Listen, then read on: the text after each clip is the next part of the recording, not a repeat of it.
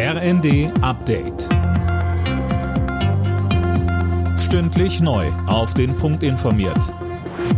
Ich bin André Glatzel. Guten Abend. Im Krankenhaus soll eine Behandlung nicht mehr davon abhängig gemacht werden, wie sie abgerechnet werden kann.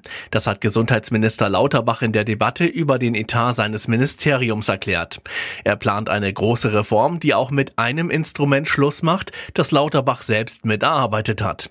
Die Fallpauschale. Seit 20 Jahren wissen wir, dass das Fallpauschalengesetz zu einem Hamsterrad-Effekt in den Kliniken geführt hat. Und wir werden jetzt dafür sorgen, dass endlich die medizinische medizinische Indikation, dass die medizinische Arbeit wieder voll im Vordergrund steht und nicht mehr die ökonomischen Anreize.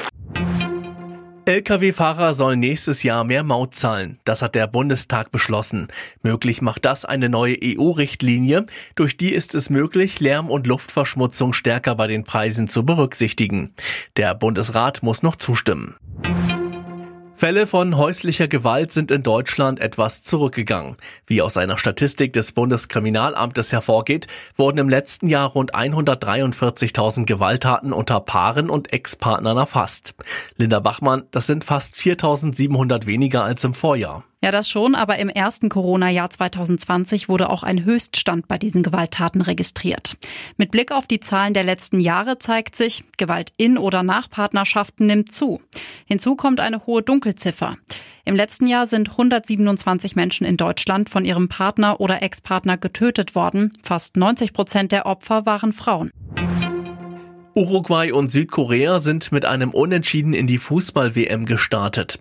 Im zweiten Spiel des Tages trennten sich beide Teams 0 zu 0. Zuvor hatte die Schweiz einen Auftaktsieg gefeiert. Gegen Kamerun setzten sich die Schweizer mit 1 zu 0 durch. Topfavorit Brasilien startet am Abend gegen Serbien ins Turnier. Alle Nachrichten auf rnd.de